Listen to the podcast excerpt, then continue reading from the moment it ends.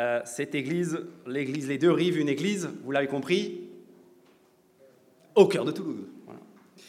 Donc, euh, si vous êtes nouveau, euh, si vous arrivez ici ce matin et vous êtes à l'église Les Deux Rives, parce qu'en fait, vous avez entendu parler de quelque chose qui s'appelle la prédication textuelle, où on suit un livre chapitre par chapitre, eh bien, vous êtes trompé d'adresse ce matin et sur les trois prochaines semaines, vous allez être déçus puisque nous allons quitter notre mode d'enseignement habituel qui consiste à courir des livres chapitre par chapitre, et nous allons euh, prendre un peu de recul et faire de la synthèse. On va essayer de voir ce que la Bible nous apprend sur un thème, un thème important qui est celui de la ville. C'est un thème qui est important dans la Bible et c'est un thème qui est important a fortiori pour nous euh, en tant qu'Église au cœur d'une grande ville.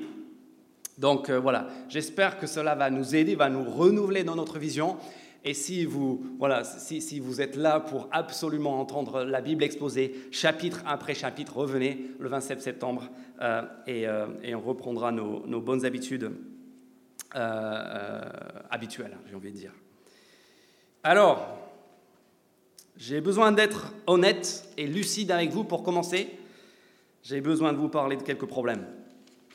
Et l'un des plus gros problèmes dans la Bible, j'ai l'impression, c'est celui de la ville, celui de l'urbanité.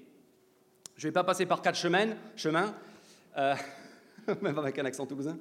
Je ne vais pas passer par quatre, chemins.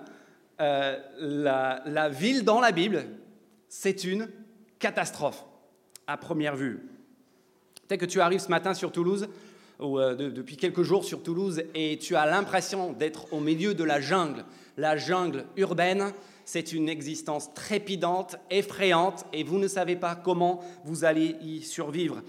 Si peut-être vous êtes là depuis très longtemps et vous êtes juste fatigué de la ville, fatigué euh, des, des, des, bouchons, du danger, de la saleté, de, des inégalités qui abondent dans la grande ville, eh bien, vous allez trouver exactement ce que vous, vous avez observé en 2020 dans la Bible plusieurs siècles, voire plusieurs millénaires auparavant.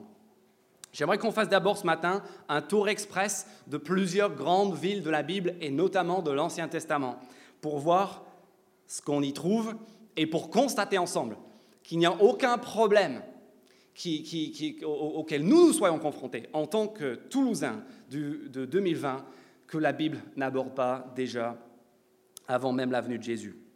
Donc faisons ce petit tour de Babel à Babylone et même jusqu'à la nouvelle Babylone et regardons ensemble pour nous renouveler dans notre vision et notre amour pour la ville ce catalogue d'horreurs urbaines.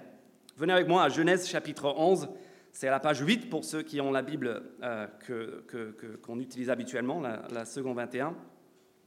Et nous sommes à Babel. Babel, pour ceux qui connaissent le récit biblique, c'est le, paroxysme de l'activité de la lignée de Caïn. Euh, Cain, pardon. Cain qui, a une réputation assez, euh, assez mitigée dans la Bible, comme vous le savez, c'est le premier tueur. Et voilà ce que fait sa progéniture. En fait, ils ont un projet, vous pouvez voir ça en Genèse chapitre 11, verset 4.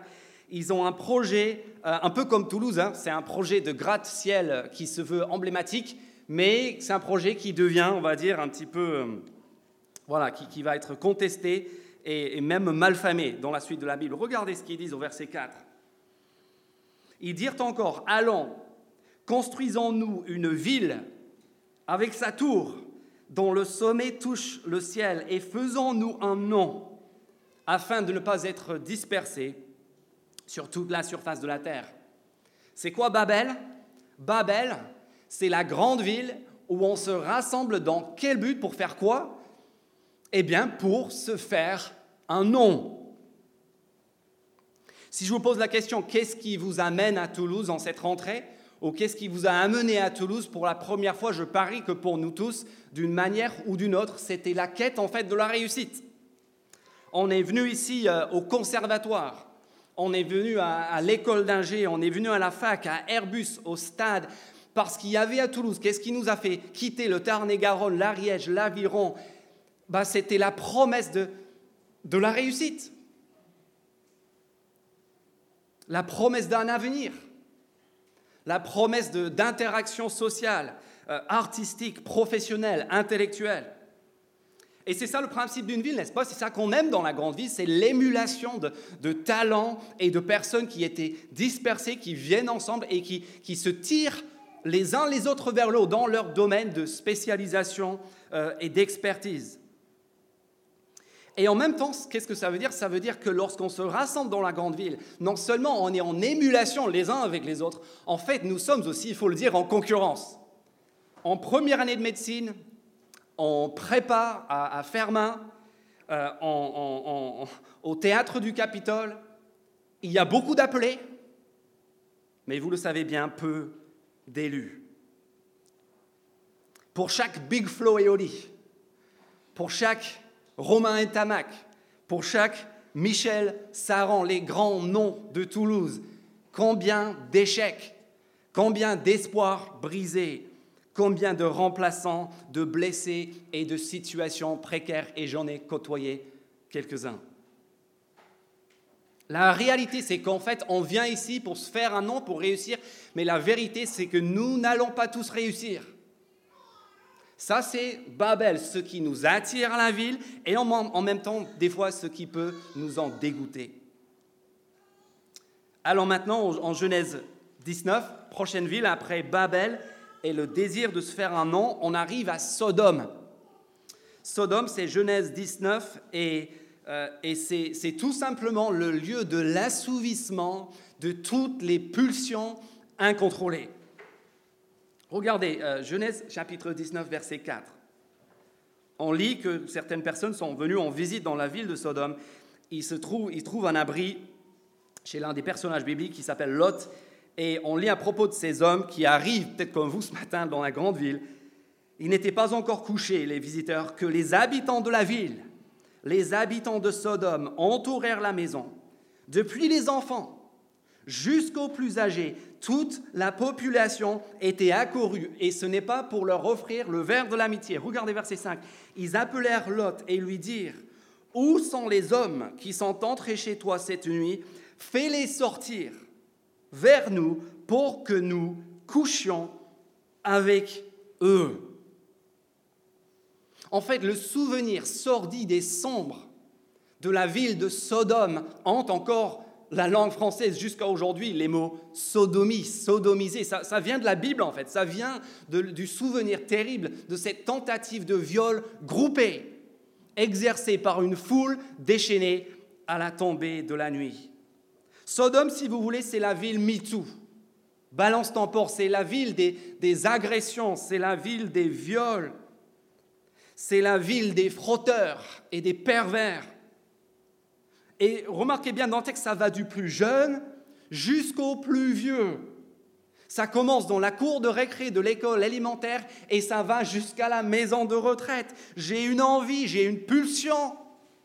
J'ai un désir, donc qu'est-ce que je vais faire? Bah, Je vais l'assouvir. Il n'y a, a pas de question à se poser et je vais l'assouvir de gré ou de force. Et lorsqu'on est en communauté, lorsqu'on est plusieurs, lorsqu'on peut se cacher ou penser se cacher dans la masse, eh bien, on s'entraîne. Et en plus, on trouve plus facilement une proie, que ce soit malheureusement à la sortie des écoles ou derrière les boîtes de nuit, ou dans le métro au petit matin, vous savez de quoi je parle, c'est une réalité de la grande ville. Et quand quelques chapitres plus tard dans la Bible, en Josué, on arrive à la ville emblématique maintenant de la terre promise, Jéricho, eh bien, on est prévenu. En fait, on sait déjà, grâce à Genèse chapitre 15 et le verset 16, que Jéricho, la grande ville de la terre promise, que le peuple de Dieu est appelé à, investir, comme on l'a vu avant les vacances d'été. C'est une ville que Genèse chapitre 15 qualifie déjà plusieurs siècles à l'avance comme un lieu qui est le comble du crime. Le comble du crime. Et ça aussi, c'est un autre aspect de la ville qui nous fait peur, n'est-ce pas? L'insécurité, le danger, les vols de rue, les cambriolages, les émeutes, le pillage qu'on a vu ici à Toulouse l'année dernière, le samedi après-midi les faits divers qu'on lit dans la dépêche du midi, toujours plus sordides les, les uns que les autres. Et vous savez quoi? On a beau traverser tout l'Ancien Testament. En fait, on a l'impression que le message ne change pas. On arrive dans les prophètes. On arrive chez euh, Ézéchiel, par exemple. Et lui, Ézéchiel, il n'en peut plus face à une autre ville, face à la ville de Tyr. C'est la ville que l'on retrouve en Ézéchiel chapitre 26 et 27. Et Tyr, c'est la ville qui est le lieu de luxe et de profit. C'est le lieu cher. Voilà quelque chose d'autre qu'on n'aime pas parler. C'est cher. La ville, c'est l'endroit où on pratique des loyers abusifs, des prix délirants, des, des, des, frais excessifs en tout genre. C'est la ville, Tyr, c'est la ville où, comme dans beaucoup de grandes villes, je, je, je, je possède, donc je suis. J'existe, j'ai de l'importance, j'attire le respect en fonction non pas de ce que je suis, mais en fonction de ce que j'ai, de ce que je possède. Regarde ma voiture, regarde ma montre, regarde mes chaussures, et là, et là vous allez voir ce que je vaux. Et ça, on l'expérimente de façon plus intense en ville, parce qu'on est entouré des gens qui ont le dernier téléphone, les dernières fringues. Et en fait, ta valeur, se réduit très souvent à quoi? Se réduit à ce que toi tu peux apporter. Combien tu gagnes? Quelle est ton utilité? Quelle est la valeur marchande de ta personne sur le marché du travail? En Ésaïe, c'est plus tir, c'est Babylone qui est la ville qui pose problème. Babylone, c'est la ville qui domine le monde. On lit en Ésaïe 47 à propos de Babylone. Ésaïe dit Amatrice de plaisir toi qui t'assieds pleine de confiance et qui dis dans ton cœur, il n'y a que moi et personne d'autre. La, ville qui, a tellement réussi, qui est tellement riche, qui est tellement forte, qu'elle se dit, en fait, je, suis le centre de l'univers, il n'y a, personne en dehors de moi qui a de l'importance, qui a de la valeur. C'est le complexe de supériorité urbain. J'habite la grande ville, et donc je regarde les autres de haut. Vous avez rencontré ce phénomène, peut-être que vous êtes coupable d'avoir vécu ce phénomène. Moi, je vis dans le luxe, moi, je vis dans le plaisir, moi, j'ai accès à tout. Et toi, tu viens d'où déjà? Le complexe de supériorité urbain. Et puis, tant qu'on y est, il faut quand même qu'on dise un petit mot sur Jonas. Parce que Jonas, c'est l'un des autres prophètes, et c'est en fait, si vous voulez, c'est l'un des pionniers de la mission urbaine. Le problème avec Jonas, comme vous le savez, vous pouvez regarder dans, la Bible euh, au chapitre 4 de Jonas, le, euh, au chapitre 1 plutôt, euh, le, le, problème avec Jonas, c'est que lui, il ne se voyait pas tant en tant que missionnaire urbain, il se voyait plutôt en éleveur de chèvres en Ariège. Le problème, c'est que Dieu, néanmoins, l'a envoyé à la grande ville de Ninive, dont nous lisons en, Jonas chapitre 1, verset 2, que c'est la grande ville dont la méchanceté monte jusqu'au ciel. Et pour Jonas, c'est simple, entre, entre, entre parler de Dieu dans la grande ville et se jeter à la mer et se faire bouffer par une baleine, bah, il n'y a pas photo. Jonas prend le bateau et se fait jeter à la mer. Vous connaissez l'histoire si, vous avez, euh, si vous avez lu la Bible ou on vous a raconté des histoires de la Bible. Tout le monde connaît cette histoire de Jonas. Mais la vérité choquante, on connaît la baleine de Jonas, mais la vérité choquante, quand on lit Jonas de près, c'est que ce qui a fait fuir Jonas de Ninive, vous savez ce que c'était? C'était pas la qualité de l'air, c'était pas le prix exorbitant des loyers. En fait, ce qui a fait fuir Jonas de Ninive, c'était le fait, pour ne rien vous cacher, que, en fait, il a peur de l'autre. Pour être explicite, Jonas n'aime pas beaucoup les Arabes. Il n'aime pas la ville parce que la ville, cette ville, Ninive en particulier, est remplie de l'autre, est remplie de ce qui, de ce qui ne lui ressemble pas. Il est terrorisé par cette idée de rencontrer quelqu'un qui n'est pas comme lui. Il n'aime pas la ville parce que la ville, elle est remplie de personnalités, de croyances, de culture, de langue, de style de vie, de tenues vestimentaires qui, lui, lui mettent mal à l'aise. Et c'est pour cela que Jonas, quand il sort, je pense, à Nénive, il a toujours ses écouteurs, il a toujours son casque audio dans le métro. Parce que comme ça, il, a, court pas le risque de devoir parler avec quelqu'un d'autre, quelqu'un qui ne lui ressemble pas. Jonas, quand il sort, c'est pour aller faire une soirée jeu de société avec ses potes chrétiens. Parce que faire face à des gens qui ne sont pas comme lui, c'est juste trop flippant.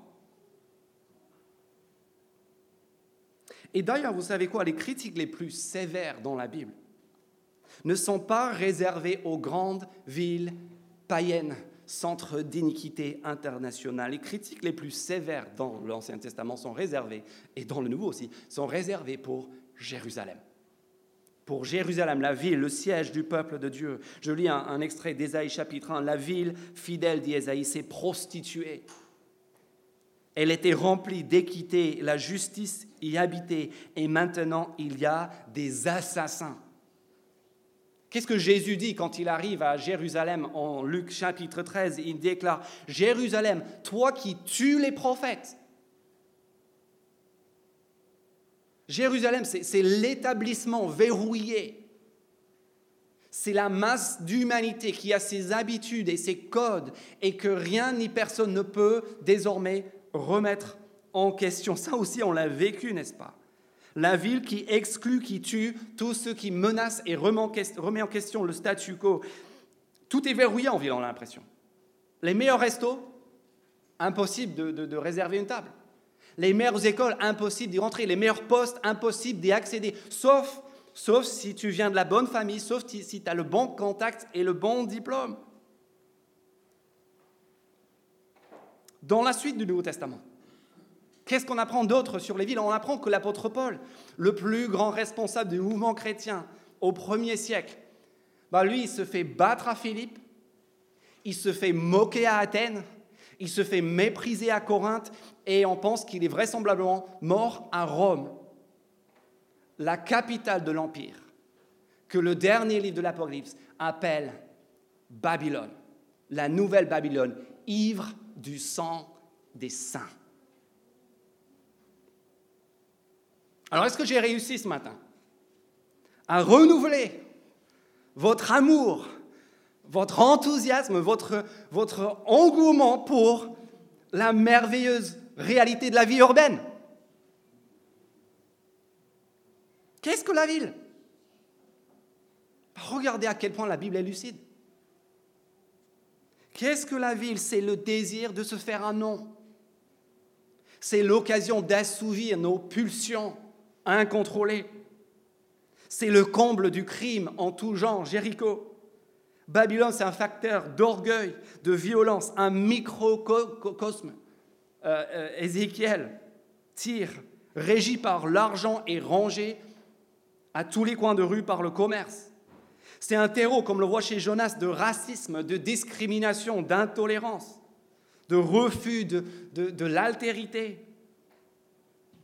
C'est un lieu de verrouillage élitiste où tu ne peux pas pénétrer, tu ne peux pas rentrer si tu n'as pas, si tu ne fais pas partie de l'establishment. Rajoutez à cela, comme le disait le grand philosophe urbain français Jacques Chirac, rajoutez à cela le bruit et l'odeur. Et vous avez de nombreuses raisons de faire quoi? De faire ton Jonas, de fuir.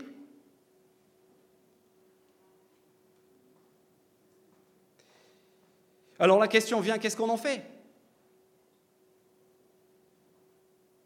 Quelle sera notre réaction face à tous ces phénomènes? Auxquels nous avons tous fait face l'année dernière si nous étions ici Et si vous êtes nouvel arrivant, je vous préviens, vous allez y faire face à partir de demain matin et même ce soir. La question, elle est de savoir qu'est-ce qu'on en fait Dans cette église, dans l'église des deux riches, c'est notre conviction intime que la bonne nouvelle de ce que Dieu a fait pour nous en Jésus-Christ transforme, bouleverse radicalement l'ensemble des domaines de notre existence. Transforme notre manière de voir les relations, l'amitié, la sexualité, l'argent, le travail, la famille, la carrière, tout cela. Et aussi notre façon de voir et d'être et de vivre dans cette ville qui, est notre ville, qui est le décor de notre existence quotidienne. Alors qu'est-ce que nous on fait de tout cela? Je vois autour de moi deux options, deux attitudes. Il y a d'abord les fuyards et ensuite les pillards.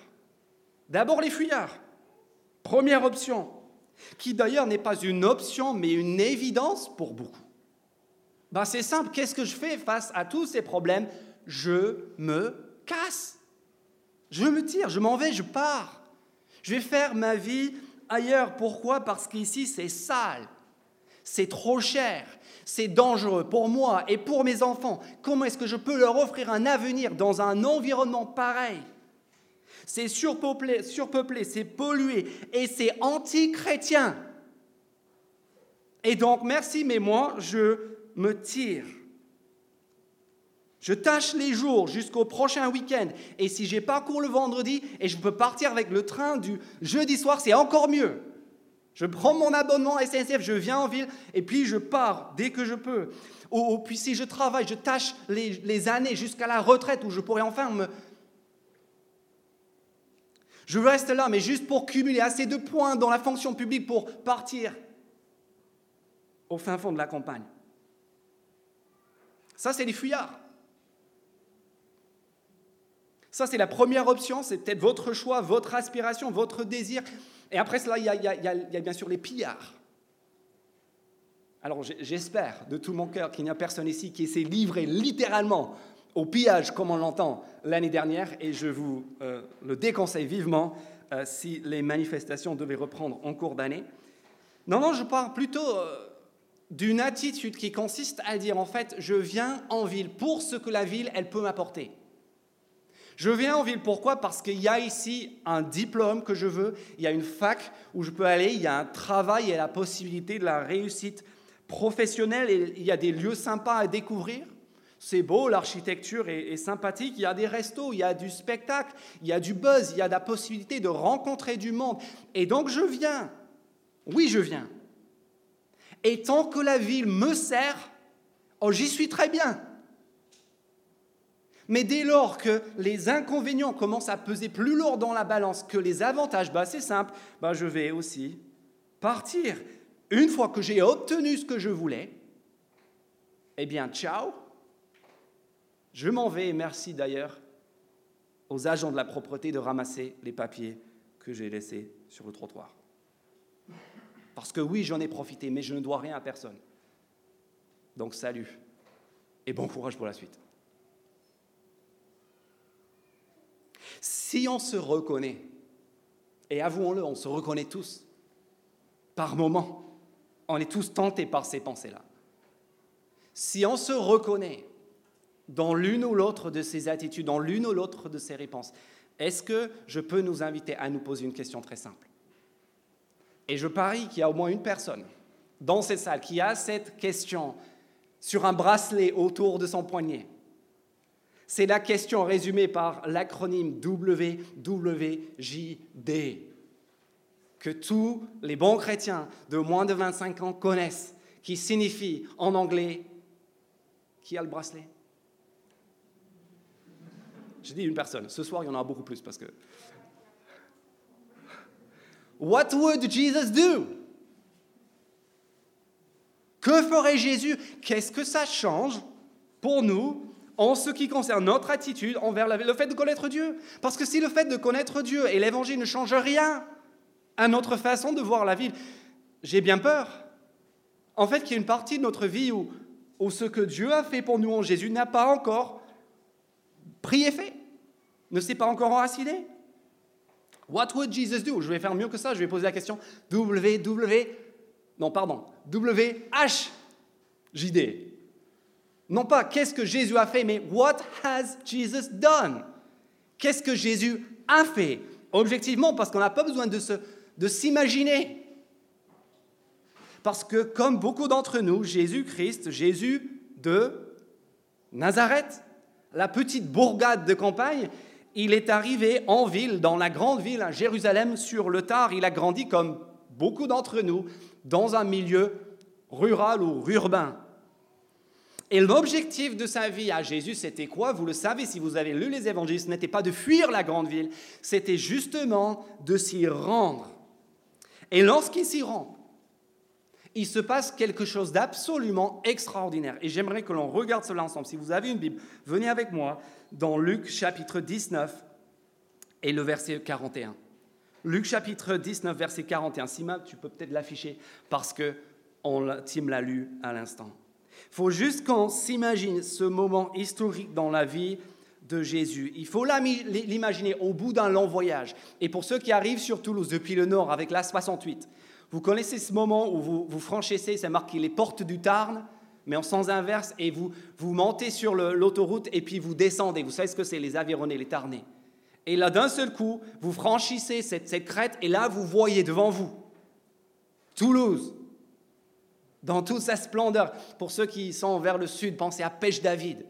Ici, on a Jésus sur Pêche David, si vous voulez. Jésus qui arrive aux portes du Tarn et qui voit pour la première fois, pendant ce voyage, la grande Il arrive là et regardez ce qu'il fait, verset 41.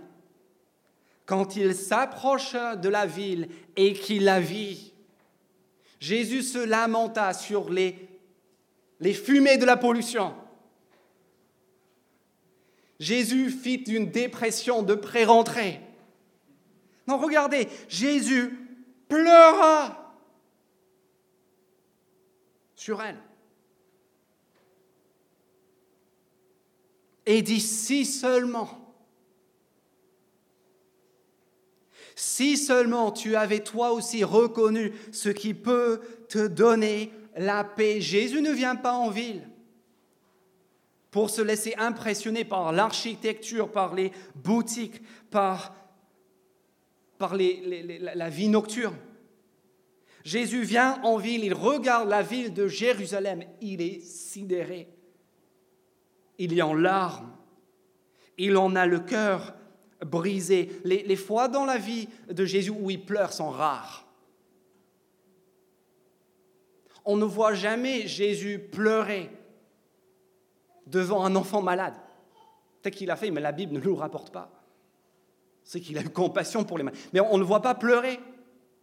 À ce moment, on ne le voit pas pleurer au moment de sa crucifixion et des souffrances physiques qu'il doit endurer. L'une des très rares fois qu'on voit Jésus pleurer, c'est ici, lorsqu'il voit sous ses yeux la grande ville. Parce que ce qu'il voit quand il voit la ville,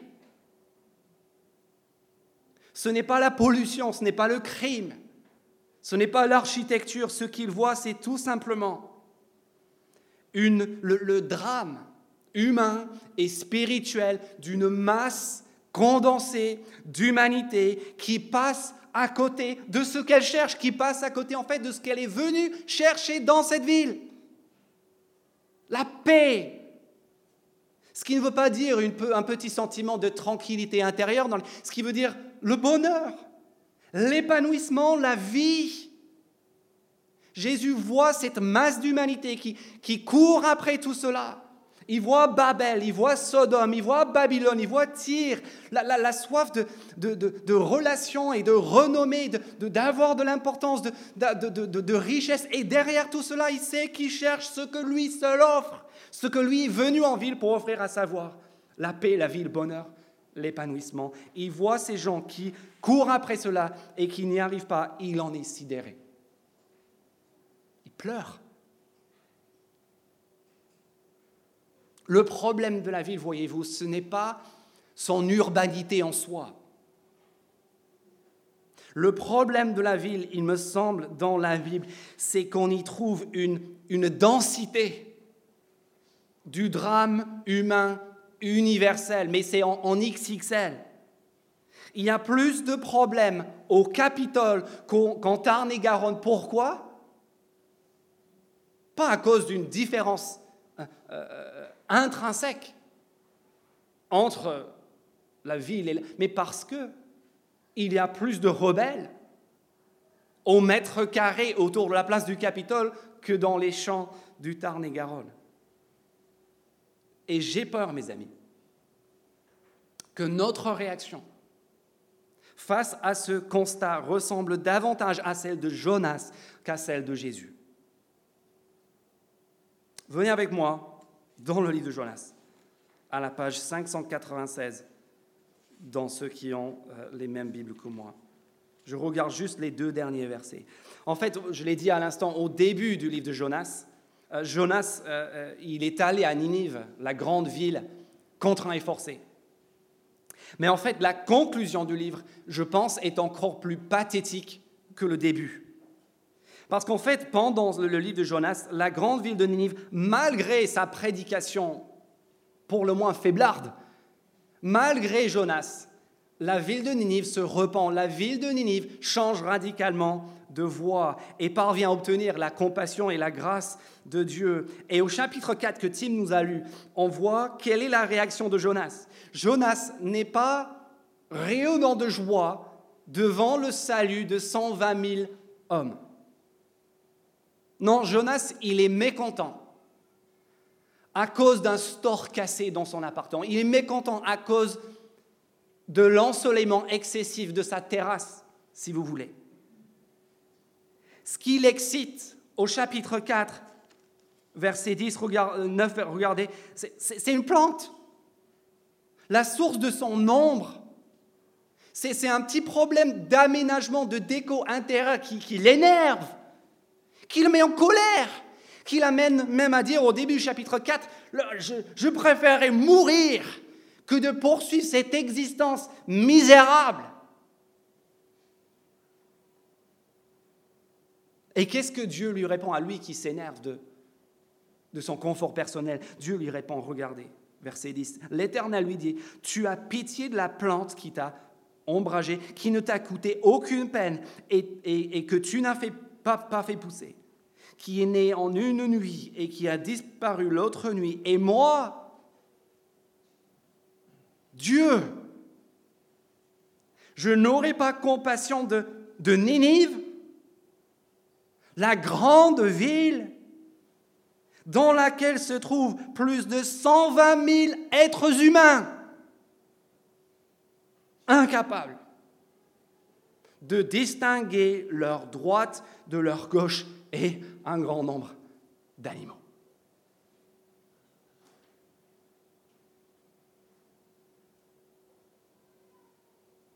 Est-ce que nous suivons dans nos cœurs l'exemple de Jonas ou de Jésus? Qu'est-ce qui se passe dans nos cœurs à chaque bouchon à chaque étranger que l'on traverse qui ne parle pas la même langue que nous, qui ne comprend pas ce qu'on veut lui dire, à chaque mamie ou personne malade qui ralentit la caisse au Carrefour City. À chaque fait divers que l'on recense dans le journal, à chaque personne qui nous passe devant, qui, de façon flagrante et indécente et, provocatrice est en train de réussir dans la vie alors que moi je trime. Est-ce que tout cela, ça fait monter en nous de l'amertume et de la colère et de la frustration et le désir juste de, partir?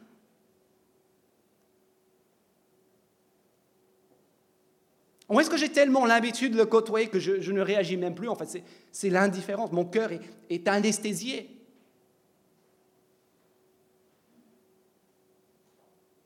Combien sommes-nous à faire le même constat que Jésus à regarder le drame humain et spirituel au milieu duquel nous nous trouvons et d'en pleurer. De pleurer devant tous ceux qui cherchent la paix qu'ils peuvent trouver en Jésus sans jamais la trouver. Pensez à Abraham. Souvenez de ce qu'Abraham a fait à Sodome? Savait très bien ce qui se passait à Sodome. Connaissez les horreurs Qu'est-ce qu'il dit Qu'ils crèvent tous? Il intercède. Éternel, s'il se trouve juste 100, 50, 20, 10, 5. Personne juste en sens. Est-ce est que tu épargnerais cette ville?